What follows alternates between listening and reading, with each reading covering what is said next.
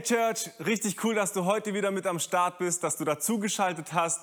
Und wir feiern heute unsere erste Summer Celebration. Und es trifft wirklich auf den Punkt, weil wir mitten in unseren Sommerferien sind. Und ich weiß nicht, wo du deine Sommerferien verbringst, aber ich wünsche mir, dass wir uns Ende August alle wieder gesund sehen, dass wir zusammenkommen und dass wir wieder live vor Ort sind. Aber jetzt steigen wir erstmal ein in das Thema für heute.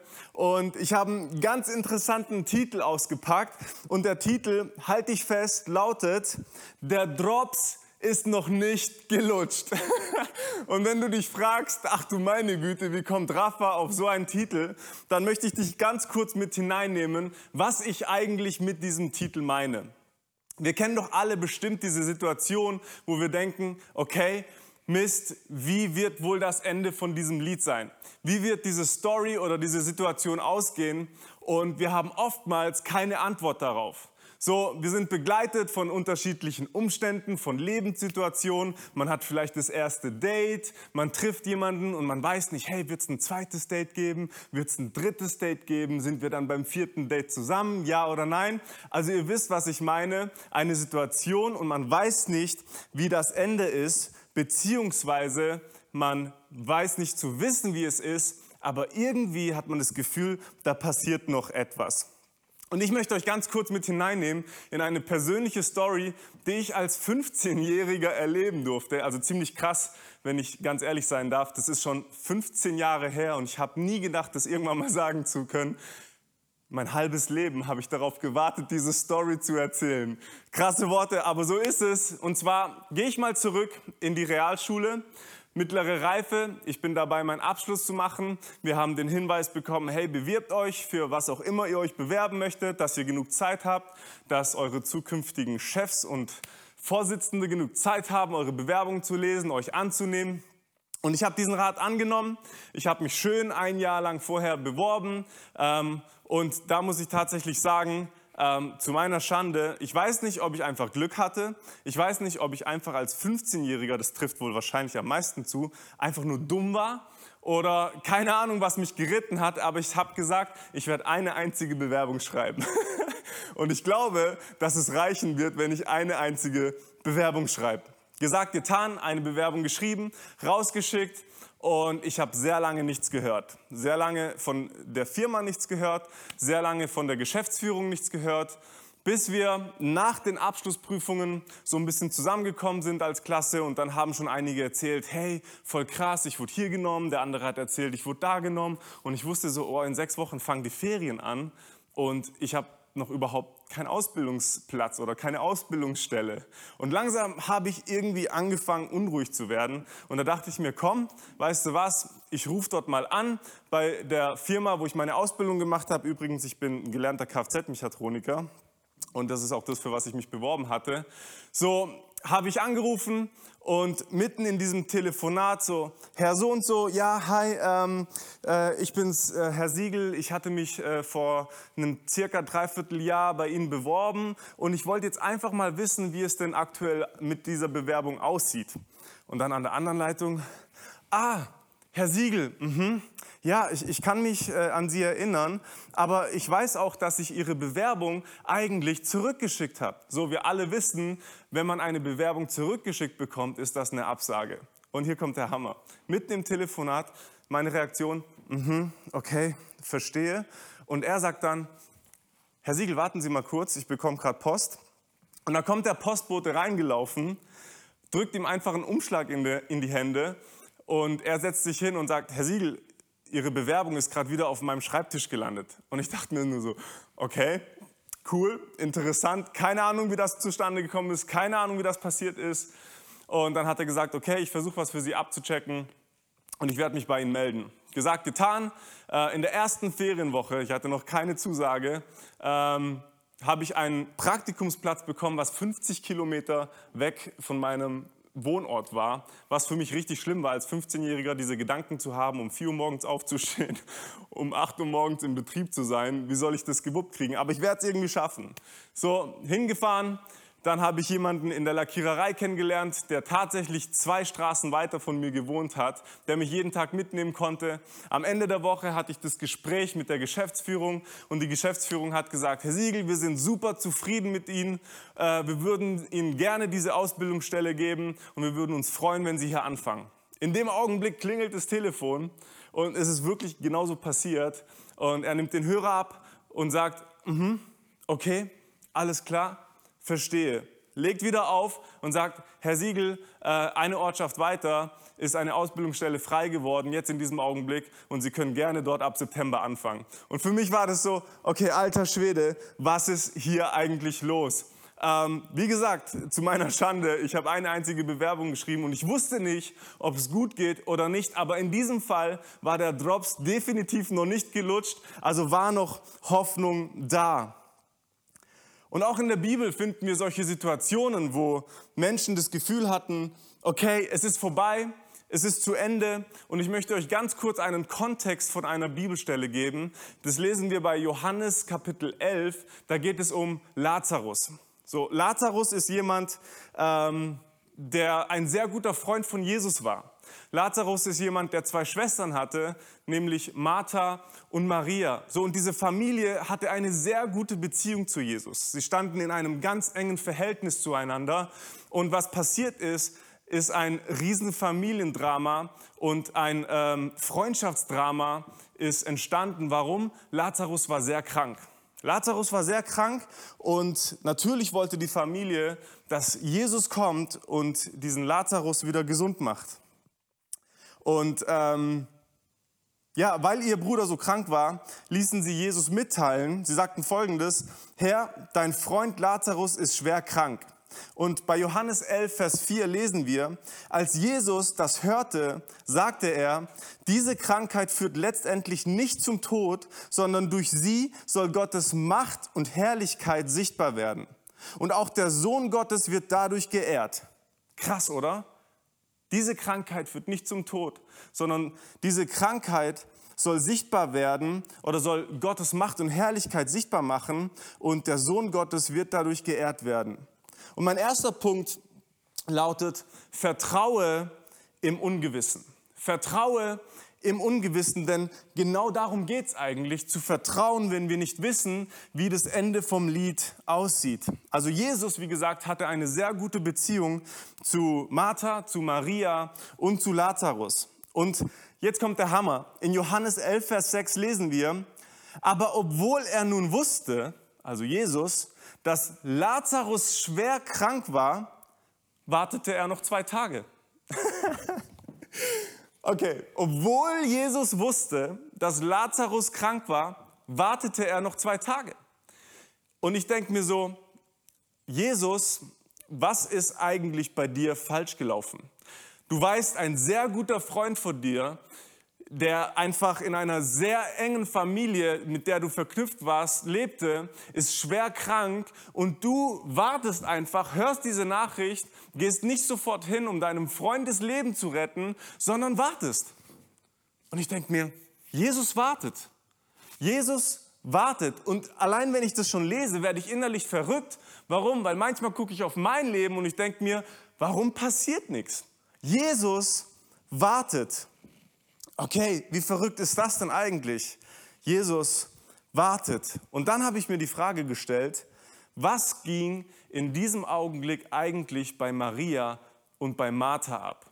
Also ich glaube, die waren vollkommen aus dem Häuschen. Die sind komplett ausgerastet und dachten sich einfach nur, Jesus wartet, was ist bei ihm los? Warum wartet er? Warum kommt er nicht? Sieht er eigentlich nicht, womit wir gerade zu kämpfen haben? Sieht er nicht, dass unser lieber Bruder im Sterben liegt, dass er krank ist, dass er jetzt gerade Heilung braucht, dass er jetzt jemanden braucht, der ihm hilft, der ihn wieder gesund macht? Sag mal, was ist denn eigentlich bei Jesus los? Jesus, ich dachte, wir sind Freunde. Darüber hinaus, Jesus, ich dachte, wir sind Familie. Und jetzt lässt du einfach auf dich warten und hilfst mir nicht genau dann, wenn ich dich brauche? Und ich finde es so gut, dass wir Folgendes in der Bibel lesen. Bei Johannes 11, 21 und 32 lesen wir, ähm, dass Maria und Martha, das beide gesagt haben, Herr, wenn du da gewesen wärst, Herr, wenn du da gewesen wärst, würde mein Bruder noch am Leben sein. Wo warst du? Wo warst du? Wo warst du, wo ich dich gebraucht habe? Wo warst du, als ich am Boden lag? Wo warst du, als meine Familie dich gebraucht hat? Wo warst du, als mein Ehemann dich gebraucht hat, meine Ehefrau, meine Kinder, meine Family? Wo warst du, als ich dich im Job gebraucht habe? Wo warst du, als ich am Boden zerstört war? Wo warst du? Und ich finde das so echt und so authentisch. Und ich finde das so krass, dass Maria und Martha es Jesus knallhart ins Gesicht sagen. Wärst du da gewesen, wäre unser Bruder nicht gestorben. Und ich finde das so krass. Warum? Weil ich glaube, dass wir uns alle damit identifizieren können. Mit dieser Situation. Jesus, wärst du da gewesen? Jesus, es ist doch deine Zeit. Gerade jetzt ist es doch deine Zeit, um zu scheinen. Tu doch bitte das, was du sowieso schon die ganze Zeit getan hast. Side Fact, in dieser Bibelstelle oder in diesem Kapitel steht geschrieben, wie Juden anfingen, sich zu unterhalten und zu sagen, hat dieser Jesus nicht erst vor kurzem einen Blinden wieder sehend gemacht? Hätte er da nicht gleich auch irgendwie Lazarus jetzt noch retten können? Okay, also was mir das sagt ist, wir fangen an zu diskutieren. Wir fangen an zu reden. Wir fangen an, auf andere Leben zu schauen und wir sagen, hey, guck mal, hat Jesus nicht das oder dies und jenes im Leben des anderen gemacht? Schau mal, hat Jesus nicht ihr geholfen? Hat Jesus nicht ihm geholfen? Ist Jesus ihnen nicht begegnet? Warum begegnet er mir nicht? Und wir fangen an, uns in diesem Kreis zu drehen und wir fangen an, zum Nachbar zu schauen, also zu unserem Nächsten zu schauen, wo das Gras sowieso für gewöhnlich immer grüner ist. Und wir fangen an, unser Leben zu vergleichen mit dem Leben anderer und was Gott in dem Leben anderer tut. Jesus, warum nicht bei mir? Wir fangen an, unsere Geschichte mit anderen zu vergleichen.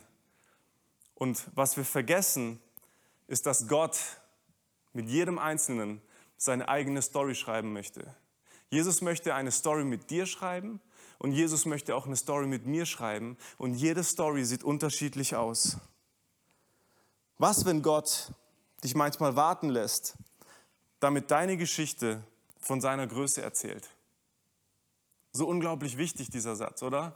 Was, wenn Gott dich manchmal warten lässt, damit deine Geschichte von seiner Größe erzählt? Was wir manchmal vergessen, ist, glaube ich, folgendes, dass wenn unser Leben nicht mehr uns selbst gehört, sondern wir gesagt haben, Gott, mein Leben gehört dir, dann bin ich davon überzeugt, dass Gott dieses Leben gebraucht, um seinen Namen alle Ehre zu machen. Vertraue gerade dann am meisten, also vertraue gerade dann am meisten, wenn du nicht mehr weißt, wie es weitergeht. Zweiter Punkt, sehe und glaube. Sehe und glaube. Und wir lesen folgendes bei Johannes 11, 14 bis 15. Da heißt es, deshalb sagte Jesus ihnen ganz offen, Lazarus ist gestorben. Also er war mit seinen Jüngern unterwegs und Jesus sagte ihnen, Lazarus ist gestorben. Doch euretwegen bin ich froh, crazy, was jetzt kommt, dass ich nicht bei ihm gewesen bin. Was? Denn nun könnt ihr lernen, was Glauben heißt. Wir wollen jetzt gemeinsam zu ihm gehen. also ich komme manchmal in meinem Leben wirklich nicht auf Jesus klar. Jesus hört es. Jesus sagt seinen Jüngern, hey, Lazarus ist gestorben und wisst ihr was? Ich bin so froh, dass ich bei euch gewesen bin und dass ich gerade nicht dort bin, während Lazarus am Sterben ist, sondern dass ich bei euch war. Und hier kommt der Hammer. Und Jesus sagt dann, denn nun könnt ihr lernen, was Glaube heißt. Denn nun könnt ihr lernen, was Glaube heißt. Wir wollen jetzt gemeinsam zu ihm gehen. Und manchmal stelle ich mir so die Frage, hey, welche Bereiche, Wünsche, Ziele oder Visionen in unserem Leben sind gerade am Sterben oder sind vielleicht schon tot? Was ist es, was dein Leben eigentlich noch so wirklich lebenswert macht? Und was ich liebe in dieser Stelle ist, dass Jesus gemeinsam mit den Jüngern unterwegs ist. Jesus ist gemeinsam mit ihnen unterwegs. Das heißt, Jesus lässt diese Jünger nicht alleine, sondern Jesus ist mit ihnen unterwegs, um ihnen, um ihnen was beizubringen, um ihnen was zu zeigen. Und was? Nämlich wie, äh, wie groß unser Gott eigentlich ist. Weil Jesus sagt, komm, ich zeige euch, was es bedeutet zu glauben. Ich zeige euch, was Glauben bedeutet. Also Jesus identifiziert sich hier mit der ganzen Trauergemeinschaft. Das kommt hinzu, weil wir lesen, als Jesus dahin kam, hat er mit ihnen geweint. Jesus spürt deinen Schmerz und er weiß ganz genau, was du gerade durchmachst. Jesus weiß, was du gerade durchmachst. Und manchmal stelle ich mir das so vor, so ich glaube, dass wir alle mal in einem Grab waren voller Perspektivlosigkeit, dass wir alle mal in diesem Grab waren voller Hoffnungslosigkeit, dass wir alle mal in diesem Grab waren voller Gebrochenheit, dass wir alle mal da drin waren oder vielleicht teilweise noch sind und wir wissen nicht, wie es weitergeht. Wir resignierten und schienen besiegt zu sein. Und ich glaube, dass genau da Jesus hinein möchte, um dann zu sagen, Lazarus, komm heraus. Ich weiß nicht, warum Gott so krass darauf steht, warum Gott dann kommt, in so oft, also so oft hören wir Geschichten von Menschen, die sagen, hey, ich lag am Boden, ich war zerstört und genau dann kam Gott. Ich weiß nicht, warum Gott da so unglaublich drauf steht, aber das ist etwas, was er immer und immer und immer wieder getan hat. Und er steht vor diesem Grab und vielleicht steht er auch heute vor deinem Grab und sagt, Lazarus, komm raus. Und ich weiß nicht, wie dein Lazarus aussieht. Ich weiß nicht, wie dein Lazarus eigentlich heißt und damit meine ich, wie deine Probleme heißen, wie deine Hürden im Leben heißen. Aber ich glaube, dass Gott dir heute zuspricht, zusprechen möchte, Lazarus, komm heraus. Es ist Zeit, wieder Hoffnung zu haben. Es ist Zeit, wieder Perspektive zu haben. Es ist Zeit, wieder neuen Glauben zu haben. Warum? Jesus zeigt uns, was Glauben bedeutet. Nämlich Glauben bewährt sich dann, wenn wir auf die Probe gestellt werden. Lazarus, komm heraus. Es ist noch nicht vorbei und der Drops ist noch lange nicht gelutscht. Es ist noch nicht vorbei. Jesus ist mit dir auf der Reise dein Wunder zu erleben. Wie können wir es erleben? Wie können wir es ganz praktisch erleben? In Johannes 11, 18 bis 23 lesen wir Folgendes. Das Dorf ist nur etwa drei Kilometer von Jerusalem entfernt. Deswegen waren viele Juden aus der Stadt zu Maria und Martha gekommen, um die beiden zu trösten. Also wir haben hier auch eine komplett andere ähm, Trauerkultur. Wir in Deutschland sind wahrscheinlich eher für uns. Wir sind dann in unserem Haus oder in unserer Wohnung, in unserem Zimmer und wir trauern ganz alleine für uns. Aber wenn ihr mal drüben seid in der äh, östlichen äh, Kultur, ähm, dann merkt ihr, Trauern ist da eine ganz andere Story. Wenn man trauert, dann äh, wissen es die Leute drei Blöcke weiter und vielleicht sogar wie hier drei Kilometer weiter, weil man es einfach hört, weil es so präsent ist. Dann lesen wir weiter ab Vers 20. Als Martha hörte, dass Jesus auf dem Weg zu ihnen war, ging sie ihm entgegen. Maria aber blieb zu Hause. Martha sagte zu Jesus, Herr, wärst du hier gewesen, würde mein Bruder noch leben. Aber auch jetzt weiß ich, dass Gott dir alles geben wird, worum du ihn bittest. Dein Bruder wird auferstehen, gab Jesus ihr zur Antwort. Ich möchte ganz kurz das, ähm, was ich vorgelesen habe in Vers 20 festhalten. Martha ging ihm entgegen. Also getrieben von diesem Glauben lief Martha Jesus entgegen. Und ich habe mal ins Griechische reingeschaut, was es eigentlich bedeutet oder welches Wort dort eigentlich in diesem Text steht. Ging sie ihm entgegen und da lesen wir oder da finden wir das Wort Hupantao. Hupantao bedeutet ein Treffen von Angesicht zu Angesicht, also eine Begegnung zu haben. Es ist ein Verb, also ein aktives Wort. Das heißt, ich muss etwas tun oder ich darf etwas tun, nämlich Jesus entgegenlaufen. Und ich finde dieses Bild so prägend, dass Martha gesagt hat, es ist noch nicht zu spät, auch wenn mein Bruder schon vier Tage im Grab liegt, auch wenn sie das vielleicht wie soll ich sagen, auch wenn sie ein Stück weit dran gezweifelt hat, trotzdem hat sie einen Glauben gehabt. Warum? Sie sagt, aber auch jetzt weiß ich, dass Gott dir alles geben wird, worum du, worum du ihn bittest. Also Martha kommt erstmal mit Klagen, sagt, wärst du hier gewesen, aber wenn sie ganz tief in ihr Herzen reinschaut, sieht sie, da ist noch ein Stückchen Hoffnung. Da ist noch etwas, was nicht ganz gestorben ist. Und dieses kleine bisschen kann ausreichen, damit Gott es einfach umwandelt und einfach komplett wieder mit Glauben füllt. Also wir haben ein Verb, wir können etwas tun, nämlich Jesus entgegenlaufen. Wisst ihr, meine Freunde, Jesus hat schon alles für uns getan. Wir dürfen uns auf den Weg machen, auch um ihm zu begegnen. Was meine ich damit? Ich glaube, dass Jesus sogar aktuell gerade hier ist. Egal von wo du zuschaust, egal ob du über deinen fetten äh, Screen zu Hause schaust, sorry, über deinen fetten Screen zu Hause schaust, egal wie viel Zoll er hat, ob du über dein Handy schaust, über dein iPad oder sonst über, über was. Jesus ist hier und du kannst Jesus begegnen. Und wie kann dieses Entgegenlaufen praktisch aussehen? Indem du sagst, Jesus, ich brauche dich, zeig dich mir. Jesus, ich brauche dich, zeig dich mir, ist ein Jesus entgegenlaufen. Und Jesus sagt bei Johannes 11, Vers 40, habe ich dir nicht gesagt, entgegnete ihr Jesus, du wirst die Macht und Herrlichkeit Gottes sehen, wenn du nur glaubst. Wenn du nur glaubst. Hebräer sagt uns, ohne Glauben ist es unmöglich, Gott zu gefallen. Und ich bin so froh, dass wir auch Bibelstellen haben, die sagen, Herr, hilf meinem Unglauben. Also wie ihr seht, ist es ein Spannungsfeld von ich glaube, aber trotzdem habe ich Zweifel. Ich hoffe, aber trotzdem kann ich mich nicht ganz drauf einlassen. Ich weiß, dass ich schon so viel erlebt habe mit Gott und ich habe es auch bei so vielen anderen Menschen gesehen. Aber jetzt gerade bin ich irgendwie in dieser Situation, wo ich das irgendwie nicht ganz für mich annehmen kann. Ich glaube, aber ich zweifle und ich glaube, in diesem Spannungsfeld halten wir uns so oft auf und wir kennen es alle. Aber ohne Glauben ist es unmöglich, Gott zu gefallen. Aber Gott gleichzeitig beten wir, dass du unserem Unglauben hilfst. Wenn du glaubst, dass es vorbei ist, bedeutet es noch lange nicht, dass Gott das letzte Wort gesprochen hat. Und das darf uns und soll uns Hoffnung geben von heute an solange wir leben. Kommen wir zum dritten Punkt. Und der heißt, Leben siegt über Tod. In Johannes 11, 25 bis 26 lesen wir, darauf erwiderte ihr Jesus, also bei dem Gespräch zwischen Martha und Jesus, da sagt Jesus folgendes, ich bin die Auferstehung und ich bin das Leben. Wer an mich glaubt, der wird leben, selbst wenn er stirbt.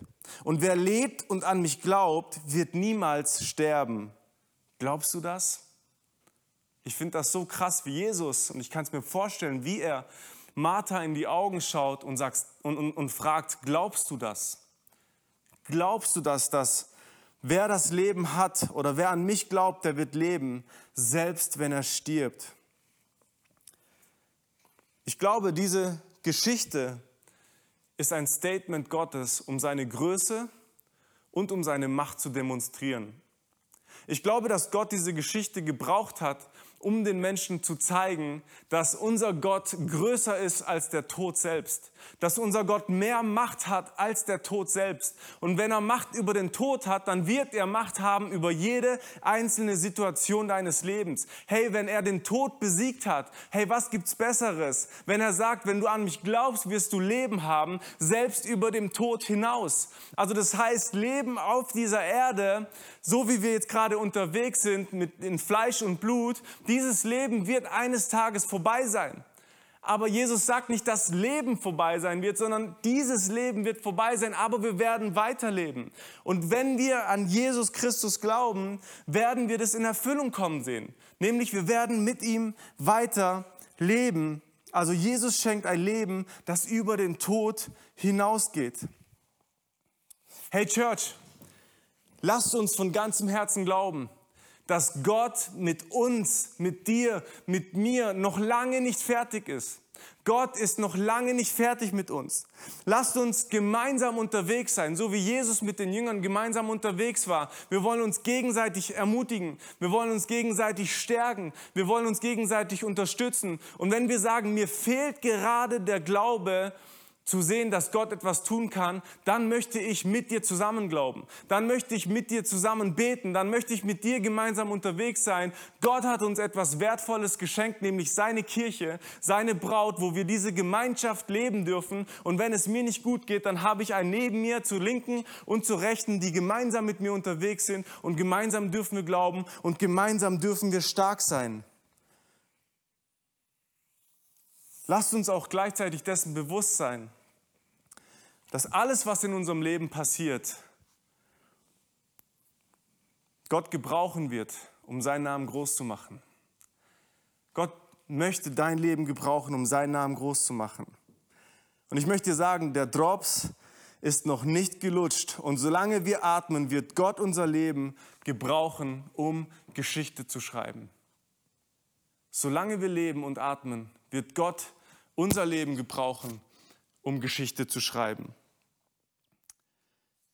Lasst uns dennoch vor Augen halten, dass dieses Leben begrenzt ist und dass wir wissen dürfen, dass eines Tages ein anderes Leben weitergeht, das Leben nach dem Tod. Und in Vers 25, da heißt es, wer an mich glaubt, der wird leben, selbst wenn er stirbt. Hey, und das Evangelium ist so einfach. Jesus liebt dich. Er liebt dich so sehr, dass er für dich gestorben ist. Jesus liebt dich so sehr, dass er sagt, hey, du musst nicht mehr sterben, wenn du an mich glaubst. Ich bin gerne für dich ans Kreuz gegangen und ich habe gerne diesen Tod auf mich genommen, so dass du ewiges Leben hast.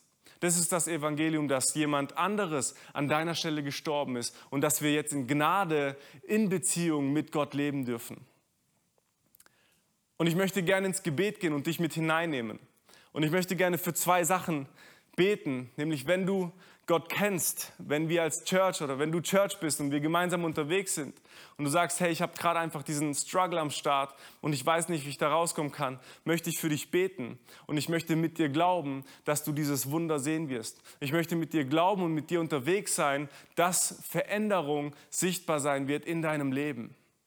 Und an zweiter Stelle möchte ich für dich beten, wenn du sagst, hey, ich habe Jesus noch nicht in meinem Leben angenommen ich weiß eigentlich gar nicht so recht, wer dieser Jesus ist, aber ich habe dieses Gefühl, dass dir irgendwas in mir passiert, dann möchte ich dich auch gerne in ein Gebet mit hineinnehmen.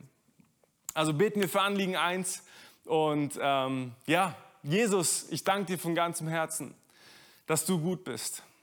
Jesus, dass wir sehen dürfen, dass du in absoluter Kontrolle bist dass nichts hier geschieht, wo irgendwie außer Kontrolle läuft oder wo du sagst, oh, Mist, ich weiß nicht, wie ich damit umzugehen habe, sondern du bist in Kontrolle und dir dürfen wir vertrauen, auch wenn wir es gerade nicht sehen. Gott, ich danke dir von ganzem Herzen, dass wir mit dir unterwegs sein dürfen, dass du uns zeigen möchtest, was Glauben bedeutet, dass wir auch manchmal durch Dinge gehen müssen, damit unser Glaube geprüft wird, aber dass unser Glaube sich bewährt und dass unser Glaube gestärkt und gefestigt wird in dir. Und Jesus, ich bete für jeden Einzelnen, der gerade durch eine schwere Zeit geht, für jeden Einzelnen, der gerade Probleme hat, für jeden Einzelnen, der gerade nicht weiß, wie die Situation zu Ende gehen wird. Gott, ich bete, dass du kommst und dass du dich verherrlichst. Gott, dass du dieses Leben gebrauchst, um deinem Namen alle Ehre zu geben. Und dafür bete ich, und da sind wir gemeinsam als Church unterwegs. In deinem Namen, Jesus. Amen. Hey, und wenn das zweite Gebet für dich ist, dann möchte ich dich auch hier mit einladen, mir nachzusprechen. Danke, Jesus, dass du mich liebst. Danke, Jesus, dass du an meiner Stelle gestorben bist. Danke, Jesus, dass meine Sünden durch dich vergeben sind und dass du jetzt in meinem Herzen wohnst und ich ab heute zu dir gehöre. In deinem Namen. Amen.